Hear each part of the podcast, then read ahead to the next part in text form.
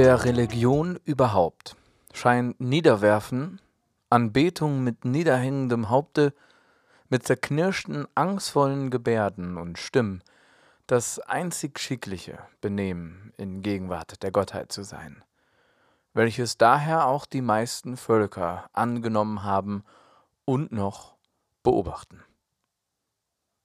Ein herzliches Moin und willkommen zu einer weiteren Folge von Botenstoff, eurem Podcast für die alltägliche Evangelisation. Ich bin Jakob, Trainee in der Paulusgemeinde und ihr hört gerade das Zitat und das Intro der neunten Folge des Katechismusprojekts. Wenn ihr mehr zu dem Hintergrund dazu was wissen wollt, schreibt mich an oder hört euch die erste Folge dieses Jahres an. Da erkläre ich ein bisschen mehr zu dem Projekt und in dieser Folge gehen wir der neunten Frage und Antwort des New City Katechismus nach und ähm, das sind die ersten drei der zehn Gebote. In der letzten Folge haben wir uns ja grundsätzlich schon mit Geboten und Gesetzen befasst, also der ganzen äh, kritischen Nachfrage, dem Anstoß darüber, warum es das überhaupt gibt, wofür das wichtig ist, welchen Sinn sie haben und welche Fragen sich dazu auftun. Und in dieser Folge wollen wir den ersten drei Geboten nachgehen und damit schon direkt etwas tiefer eintauchen in alles, was man so, was ich schon mal angerissen hatte über egoistischen Gott, ähm, über Götzendienst und genau, das so ein bisschen verbinden. Die Frage des New City Katechismus ist, was fordert Gott im ersten, zweiten und dritten Gebot? Ja, und sie beantworten es. Erstens, dass wir Gott als den einzig wahren und lebendigen Gott kennen und auf ihn allein vertrauen. Zweitens, dass wir jede Form des Götzendienstes meiden und Gott nicht auf unangebrachte Weise anbeten.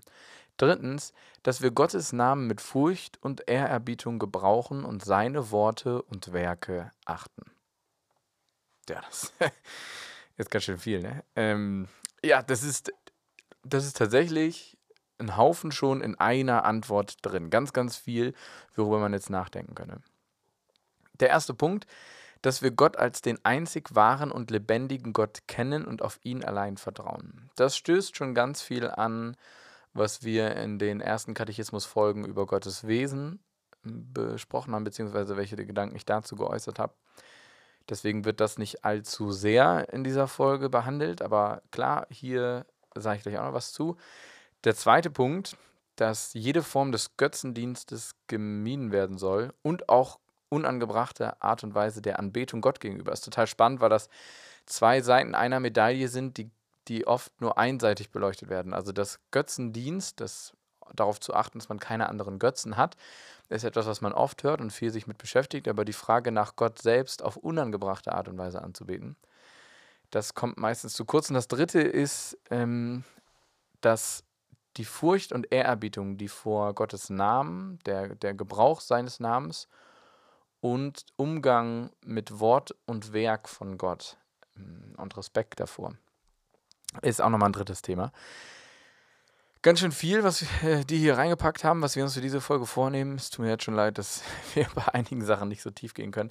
Aber es soll hier in diesem Podcast und in den Folgen ja vor allem darum gehen, Gedanken anzustoßen, die ihr in Gruppen vertiefen könnt und sollt, wo ihr einfach weiterdenken sollt und könnt, um ein bisschen dem nachzugehen, worüber wir uns sonst im Alltag zu wenig Gedanken machen, was aber so hilfreich ist, sich einmal neu Gedanken darüber gemacht zu haben oder auch zum ersten Mal.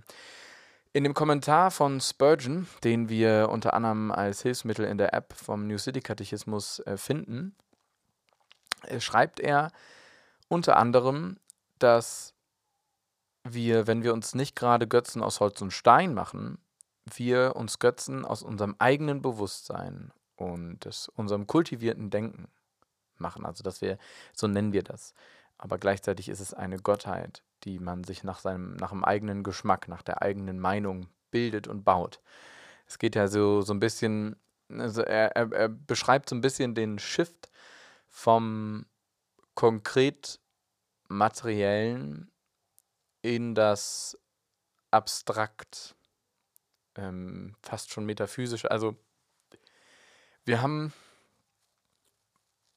wir kennen alle so Berichte über Völker, oder filmische Darstellungen, also cinematische Konstruktion von Naturvölkern, von Stämmen in, in Dschungeln und so. Aus, aus vielen Abenteuerfilmen kennt man das, diese Indigenstämme, die mit Farbe bemalt und mit wenig Bekleidung durch den Dschungel hüpfen. So. Und so wahr oder falsch diese Darstellungen sind, mit ihnen verbindet man noch so dieses alte Denken von tatsächlichen Götzen, also Holzfiguren, Steinstatuen, Dingen, die man sich aus, Hol aus Gold oder so gegossen hat, ganz vielen Dingen. So heute finden wir das vielleicht noch, ähm, die Buddha, eine Buddha-Statue irgendwo an einem Brunnen oder in einem Haus. Es sind alles so Sachen, wo früher tatsächliche Gegenstände angebetet wurden, aber tatsächlich jetzt nicht immer, weil sie dachten, dieser Gegenstand selbst ist der Gott, sondern meistens ja auch dieser Gegenstand repräsentiert den Gott. Und dann war es der Gott der Fruchtbarkeit, der Gott der Sonne. Ne? So. Und heute ist es so, dass es gar nicht mehr darum geht, an diese konkreten Götter zu glauben, weil einfach viel wissenschaftliche Erforschung dazu geführt hat, dass wir erkennen konnten, wie Dinge funktionieren also, dass das ganze Sonnensystem einen Einfluss auf Wetter hat, auf Klima und das alles zusammenhängt mit Fruchtbarkeit von Ernte, also der Ertrag mehr zusammenhängt mit Regen, der mehr zusammenhängt mit Niederschlag im Sinne von, was vorher verdunstet ist, mit Sonneneinstrahlung auf das Meer und anderen Dingen, das, jetzt führt das alles zu weit, aber so Sachen, wo wir das das Wie so gut erklären konnten, dass die Frage nach dem Warum sich einfach nicht mehr gestellt hat. Darüber habe ich ja schon mal geredet. So dieses wissenschaftliche Wie funktioniert es, wie entsteht Regen, hat so die, die scheinbar die Frage beantwortet, warum gibt es überhaupt Regen? So die Frage, warum es Regen gibt, kann man immer noch nicht so richtig beantworten, weil es gibt ja nicht Regen in dem Sinne, weil Wasser aus dem Meer verdunstet, so, sondern das ist ja nur ein Schritt, so entsteht Regen. Aber warum das von Anfang an da ist, warum Wasser im Meer ist, warum wir überhaupt einen Planeten haben, auf dem wir genau diesen Zyklus finden. So diese Frage ist ja die ganz schwierige, die dann mehr oder weniger mal mit der Urknalltheorie angefangen wurde zu beantworten, aber auch das eine Theorie, die ja, darüber habe ich auch schon geredet, ursprünglich von einem katholischen Priester kommt. So, das heißt, wir reden von einer Naturwissenschaft, die sich immer noch voll und ganz auf Schöpfung fußt. So. Und dieses andere Warum ist, genau. Und da, genau da kommen wir halt hin. Und wir haben angefangen, unser eigenes Denken und unser Bewusstsein selbst so hochzustellen, dass wir eben in der Lage sind, alles zu, zu verstehen und zu erkennen und zu benennen und damit auch zu bestimmen und zu definieren. So, ich entscheide, wie eine Gottheit sein muss. So. Äh, ganz am Ende von seinem Kommentar schreibt er, der Philosoph sagt, ja, wenn du willst, gibt es einen Gott. Aber er muss von solchem Charakter sein, wie ich ihn jetzt dogmatisch bestimme. Wenn es einen Gott gibt, dann muss er das und das erfüllen, weil mein Denken das fordert. So, ne? Da, da können wir theoretisch jetzt direkt einsteigen in dieses Ganze. Ähm, die, die, diese klassische Theodizee-Frage, die Frage nach dem Leid, wie kann ein, wie kann ein Gott der Liebe ist, ein Gott, der alles, der allmächtig ist, ein Gott, der allwissend ist.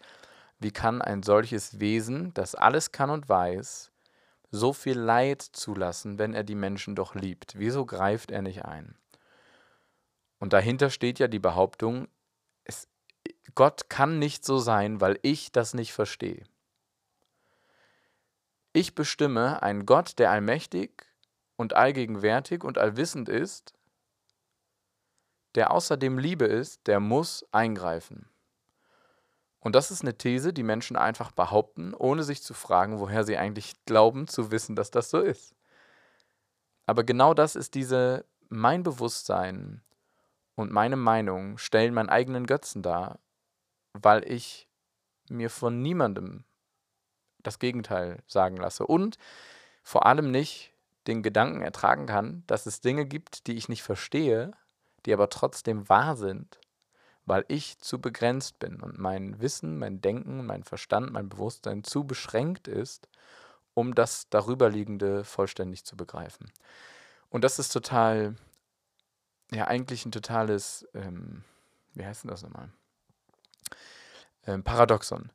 Weil wie können wir glauben, etwas über ein Wesen auszusagen, das weit über unseren Möglichkeiten liegt, und es auszuschließen, einfach nur weil es außerhalb unserer Erklärungsmöglichkeiten. Wir sagen quasi Gott, du bist mehr als wir, deine Gedanken sind höher als unsere Gedanken. So, du bist halt Gott, aber du musst genauso sein, wie ich denke, weil wenn das über meine gedanklichen Grenzen hinausgeht, dann kann es dich gar nicht geben. So, dabei muss es ihn ja gerade außerhalb dieser gedanklichen Grenzen geben. Weil wie kann Gott Gott sein, wenn er sich voll und ganz aus unserem menschlichen Dasein beschreiben und verstehen lässt? Dann würde er ja nicht über unser Denken hinausgehen. So, das ist einfach, das ist ein bisschen konfus, aber mehr jetzt in meiner Beschreibung. Wenn man das mal ein bisschen zu Ende denkt, ähm, ihr könnt natürlich an dieser Stelle auch schon Pause machen und einfach mal über diesen Punkt reden. So, was, was heißt es, wenn Menschen sagen oder glauben, dass ihr eigenes Denken, ihre eigene Meinung, ihr Bewusstsein zu ihrem, zu ihrem Gott geworden ist, zur obersten Maßstab, zum Maß aller Dinge, genau. Tatsächlich ist es aber so, und das ist das Schöne, dass Spurgeon noch weiter schreibt, ein Gott, dessen Eigenschaften völlig ausgeglichen sind. Das ist unser Gott. Unser Gott ist ein Gott, dessen Eigenschaften völlig ausgeglichen sind, wie er sich selbst darstellt. Barmherzigkeit geht bei ihm mit Gerechtigkeit einher. Liebe wird von Heiligkeit begleitet, Gnade mit Wahrheit bekleidet und Macht mit Sanftmut verbunden. Und diese Wörter allein sich mal zu verinnerlichen, was bedeuten die nämlich nach Gottes Definition und wo liegen da vielleicht auch Unterschiede? Das ist auch ein total spannendes Gespräch, finde ich. Barmherzigkeit und Gerechtigkeit. Wieso liegen die leicht konträr gegenüber? Ist nicht Gerechtigkeit etwas, nach dem wir alle streben? Und da würde man erst sagen, klar, alle wollen Gerechtigkeit. Ja, aber vo vollkommene Gerechtigkeit? Willst du Gerechtigkeit für alles? So jede kleinste Lüge, jede kleinste Verfehlung an dir fordert Gerechtigkeit nicht auch dafür Strafe, Buße, irgendeinen Ausgleich? Oder geht es nur um die großen Dinge, die so scheinbar offensichtlich und deutlich größer sind? Wie kann etwas Ungerechtes einen höheren Wert haben in, im Sinne der Ungerechtigkeit, unabhängig jetzt mal von den Konsequenzen? Natürlich ist ein Umstand wie soziale Ungerechtigkeit, wie der Spalt zwischen Arm und Reich in Ländern, eine ganz andere Ungerechtigkeit, als wenn ich, von der Konsequenz her meine ich jetzt, als wenn ich, keine Ahnung, hm, einem Freund ein bisschen Wahrheit verschweige, weil ich keine Lust habe, ihm zu sagen, dass ich heute Abend keine Lust habe, Zeit mit ihm zu verbringen. So, das das hat nicht die gleichen Auswirkungen für die gesamte Menschheit oder für ein ganzes Land, sondern wenn überhaupt erstmal nur für mich und ihn und unsere Freundschaft. Vielleicht noch andere Freundschaften, aber darüber hinaus. Und das sind eine Handvoll Menschen. Die Ungerechtigkeit in einem ganzen Land, der Spalt zwischen Arm und Reich, geht ja Millionen von Menschen an. So, wie kommen wir aber dazu, dass wir sagen, das eine ist mehr ungerecht als das andere? So, wieso hängt diese Konsequenz in der Wertigkeit zusammen mit mit ähm, dem Abstrakten, mit dem Metaphysischen, mit dem, ja, ich weiß nicht, wie ich sagen soll. Das stimmt wahrscheinlich so nicht, aber mit dem dahinterliegenden Ding. So Gerechtigkeit selbst. Kann man gerecht, kann man nicht einfach nur sagen, es gibt gerecht und es gibt ungerecht. Und es gibt nicht mehr oder weniger gerecht, sondern einfach entweder ist etwas gerecht oder nicht. Und das ist ja der Konflikt, dass Menschen Gerechtigkeit fordern, aber immer nur in bestimmten B Bereichen und oft geht es sie selbst dann nur als diejenigen an, die selbst Ungerechtigkeit erleben. So, die Leute, die ungerecht waren und denen für die Gerechtigkeit bedeuten würde, dass man sie vorführt, dass man sie anklägt, dass, dass sie ein, eine Strafe absitzen, ein, ein, etwas leisten müssen, um es auszugleichen. Ähm, die fordern ja selten dafür Gerechtigkeit. So, darüber kann man auch nachdenken. Und Barmherzigkeit ist eben genau das, was dann sagt, okay, du hast Scheiße gebaut und das war ungerecht von dir und das war eine Verfehlung, die eigentlich Ausgleich, Tilgung fordert. Aber Barmherzigkeit heißt, derjenige, der das Recht hat, vielleicht dem das Unrecht getan wurde, sagt, ich verzichte auf dieses Recht. Ich verzichte auf mein Recht, einen Ausgleich zu fordern. So, unter Freunden kennt man das ganz oft. Ich, wenn wenn du einen, einen kleinen Fahrradunfall hast, wir sagen, ein Auto biegt ab, du hast aber grün, das heißt Vorfahrt, und der Rechtsabbieger hat dich nicht gesehen, hält gerade noch so, dass du vorbeischlitterst, aber er rammt deinen hinteren Reifen so, dass er verbogen wird. Wenn du den gar nicht kennst, ist klar, dann passiert Gerechtigkeit in Deutschland zum Glück oft über Versicherung, dass man Daten austauscht, das Ganze meldet und ähm, am Ende dann die Versicherung von dem Autofahrer, das ähm, den Hinterreifen von mir aus bezahlt oder was auch immer. Aber wenn das jetzt dein Kumpel war, dann kann es sein, dass du aufgrund eurer Beziehung Barmherzigkeit walten lässt und sagst, nee, das, das klären wir untereinander. Da brauchen wir die Versicherung nicht einbeziehen, das müssen wir nicht melden. Wir haben beide kaum Schaden davon getragen. Das Auto ist heile, mein Fahrrad ein bisschen, das ist ein kleiner Schaden. Und dann handelt ihr das untereinander. Und er hat in dem Moment theoretisch Barmherzigkeit erfahren, weil er ja eine andere Strafe verdient hätte. Einfach vom Gesetzes her. Wir gehen jetzt ja jetzt, jetzt gerade Gesetzeslage ähm, Bundesrepublik. So. Und deswegen ist Barmherzigkeit eben dieser Akt, der sagt, ich verzichte auf mein Recht, hier Ausgleich für die Ungerechtigkeit, die mir widerfahren ist, einzufordern. Liebe und Heiligkeit finde ich noch ein fast noch ein spannenderes Paar eigentlich. Ähm, Heiligkeit ja im Sinne von, darüber haben wir glaube ich auch schon geredet, dass Heiligkeit, Vollkommenheit in dem Sinne bedeutet, dass sich nichts Unheiliges auch nur in der Nähe von Heiligkeit aufhalten kann. Heiligkeit eine Absolutheit, das was am Ende auch Begründung dafür ist, dass Gott Gerechtigkeit ist, dass Gott Vergebung aussprechen muss und Versöhnung stattfinden lassen muss, dass er kein Auge zudrücken kann, wenn es darum geht, mit uns Gemeinschaft haben zu wollen. Gott kann mit einem Sünder keine Gemeinschaft haben, wo nichts Versöhnendes stattgefunden hat, kein, kein ausgleichender Akt, der diese Ungerechtigkeit gegenüber Gott wieder tilgt, aufgrund seiner Heiligkeit, weil er heilig ist, weil er vollkommen ist, weil er perfekt ist, lässt sich nichts Unperfektes mit ihm verbinden. So, deshalb musste Jesus sterben. Es brauchte dieses perfekte und unbefleckte, gerechte im Sinne von das Opfer selbst war gerecht, nicht die Tat war gerecht, sondern das Opfer selbst war gerecht. Das schuldlose Opfer brauchte es, damit eben sowohl die Gerechtigkeitsseite befriedigt, aber die Barmherzigkeitsseite gegenüber den Menschen ausgelebt werden konnte, damit eben die Schuld, die getan ist, getilgt wurde und Versöhnung möglich ist. So. Führt jetzt ein bisschen zu weit, aber Heiligkeit ist eine Eigenschaft Gottes, die sehr unterbetont wird in dieser Zeit, würde ich sagen, die in unserer Kultur und Gesellschaft sehr stark zu kurz kommt, da sie eine Eigenschaft Gottes ist, die unangenehm ist für uns Menschen, weil wir ja nun mal mitten in Schuld und Sünde und so ganz viel Grauzonen leben.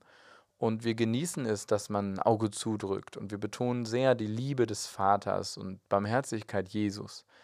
Aber die Heiligkeit von beiden, die wird da oft außer Acht gelassen. Und Gnade und Wahrheit, ähm, genau, es kommt, finde ich, ähnlich äh, von Gerechtigkeit und Barmherzigkeit. Ist natürlich nochmal ein bisschen was anderes. Gnade ist da aber auch mit drin.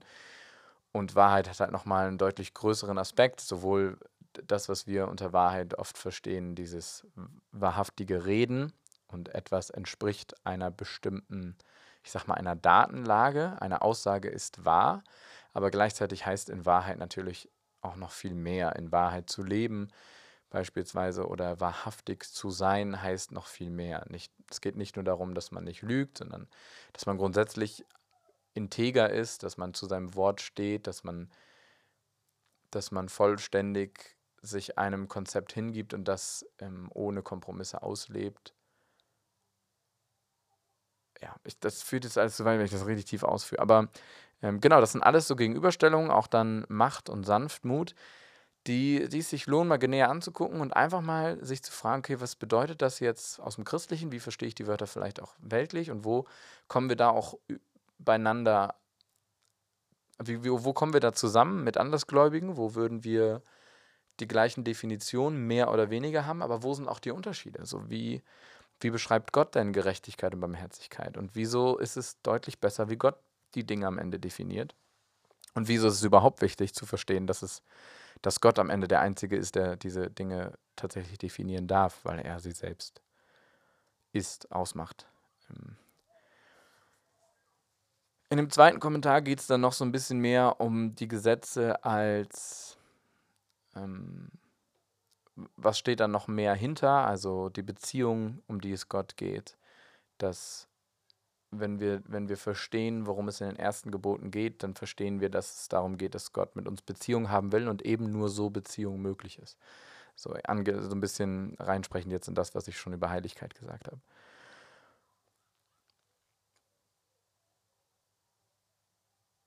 Wir können halt auch, ich sag mal, so tun, als wären wir Christen, aber eben nicht ganz ehrlich, nicht ganz wahrhaftig sein. So, wir lesen in der Bibel manchmal so, kommen immer wieder so Verse, in manchen Predigten auch vor, dass es in der Bergpredigt von Jesus selbst kommt vor, dieses, ähm, ich glaube, das ist der Ort, wo das vorkommt, dass wenn du ähm, das Opfer bringst, aber du hast eigentlich noch Beef mit einem mit einem Freund, mit einem Bruder, mit einem, ähm, genau, dann erledige erst das. So, dann bring erst deine Beziehung in Ordnung und bring dann das Opfer. Im Sinne von, die Anbetung, die du glaubst, mir darzubringen, die kann ich nicht annehmen, weil das falsche Anbetung ist, weil du kannst mich nicht anbeten und gleichzeitig einen Beef mit deinem Bruder haben, den du ignorierst, der dir egal ist, den du nicht klären willst, wo du nicht Friedenstifter bist. So funktioniere ich nicht, sagt Gott. Beziehungen haben diese Priorität, weil das Opfer ist kein richtiges Opfer, wenn, wenn da andere Sachen offen sind, an die du nicht rangehen willst. Und ja, abschließend kommen dann, kommen dann noch die Thesen, die er am Ende mit Augustinus, Zitat, total schön abschließen, die das zusammenfassen. Augustinus hat mal gesagt, beziehungsweise geschrieben, du hast uns für dich geschaffen und unser Herz ist ruhelos, bis es Ruhe findet in dir. Gott hat so ein Verlangen in uns reingelegt, eine Sehnsucht, C.S. Lewis schreibt das, glaube ich, auch, dieses, dieses sich sehnen nach etwas, was außerhalb der Welt liegt, als Hinweis auf Gott, der außerhalb der Welt liegt, obwohl er auch, ganz, auch in ihr ist, aber weit über sie hinausgeht. Ich habe schon ein bisschen was angesprochen. Gott als egoistischer Gott, wie kann er diese Sehnsucht in uns hineinlegen, ist so ein Punkt, so eine Frage, die man sich stellen kann, die manchmal einem auch begegnet, wenn man über Gott redet mit Andersgläubigen, so dass es nicht voll voll der Macho, wenn er einen schafft mit Sehnsucht nach einem selbst, wenn er einem, wenn er sagt, er selbst ist das Beste, was uns passieren kann.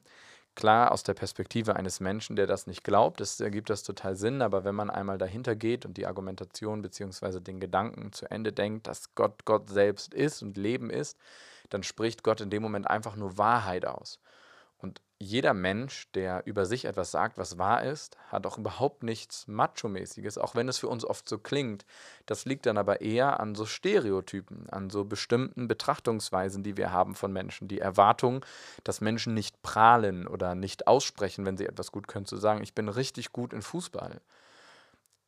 Was jetzt bei mir nicht wirklich stimmt, aber zu sagen, so ich zum Beispiel würde sagen, ich kann, ich kann sehr gut vorlesen. Und viele würden erstmal denken, boah, was ein Angeber, was, also so, warum sagt er das jetzt so, so ein Prahler? Zumindest würde ich sagen, dass das unter Christen noch ganz viel dieses Denken da ist. Aber tatsächlich habe ich, wenn das stimmt, dass ich gut vorlesen kann, und davon bin ich persönlich tatsächlich mittlerweile überzeugt, dann ist das eigentlich nur eine Wahrheit.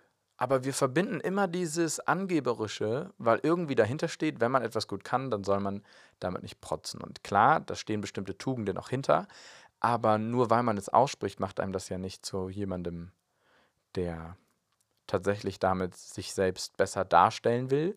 Weil in Bewerbungsgesprächen gleichzeitig ist es total wichtig zu wissen, was kann man gut und was nicht. Und eigentlich ist es nur ein sehr gesundes Selbstbewusstsein, dass diese Dinge ohne Scham aussprechen kann. Weil ich weiß genauso gut, ich kann viele Sachen ja auch eben nicht. So, im Fußball bin ich nicht wirklich gut. Ich mag den Sport, ich habe richtig Spaß, aber ich bin da nicht wirklich gut drin. So in, in allen möglichen ähm, Konsolen-Games, in, in, in Ego-Shootern, und in FIFA, in Age of Empires, sind so ganz, ganz viele Dinge, Spiele jetzt beispielsweise, die man, die ich mit Freunden spiele, wo ich richtig Spaß habe. Ich bin wirklich schlecht. Ich bin immer eher so der im Team, der nicht viel dazu beiträgt, den man eher ausgleichen muss. So. ähm, und ich glaube, wenn, genau, ein gesundes Selbstbewusstsein kann das beides halt sehr gut sehen und einschätzen. Und von daher kommt, ich erkläre das, weil Gott, wenn er so etwas sagt, das eben nicht aus irgendeiner prahlerischen, sich selbst größer machen wollenden Intuition, Intention hinaus ähm, sagt, sondern eben, weil es stimmt und vor allem, weil wir es wissen müssen, weil wir das ja oft nicht sehen und denken. Wir glauben ja tatsächlich, wir sind es und wir irren uns dabei. So, egal wie scheinbar demütig wir das aussprechen, wir, wir sind nicht die Creme de la Creme. Wir sind nicht das intelligenteste Wesen, das existiert. Wir sind nicht Ursprung von Leben. Und eben darum ist Gott der Einzige, dem zusteht, das auszusprechen. Und gleichzeitig auch der Einzige, der es aussprechen sollte, weil eben alle anderen das dann auch ernst nehmen können. Genau, zu der These, dass ein philosophischer Gott ähm, weit weg sein muss oder lieblos sein muss oder ähm, eigentlich total menschlich sein muss und Schwäche zeigen muss oder was auch immer man so von Definitionen in Filmen, Serien oder in Gesprächen raushört, wie sich Leute sagen, eigentlich müsste, also wenn es einen Gott gibt, müsste der doch so und so sein oder kann er doch gar nicht so und so sein, dann genau, kann man da einfach immer ein bisschen mitgraben und fragen, okay, wieso glaubst du das denn? Woher kommt das denn? Projizierst du da etwas von dir auf ihn? Was ja total dumm ist eigentlich. So sagt man das natürlich nicht, aber prinzipiell ist es dumm, wenn man sagt, ein Gott muss meinem Denken entsprechen, weil eben man dann ja glaubt, dass er im eigenen Denkrahmen einzufangen ist. Und damit minimiert man Gott, begrenzt man Gott schon auf etwas Menschliches.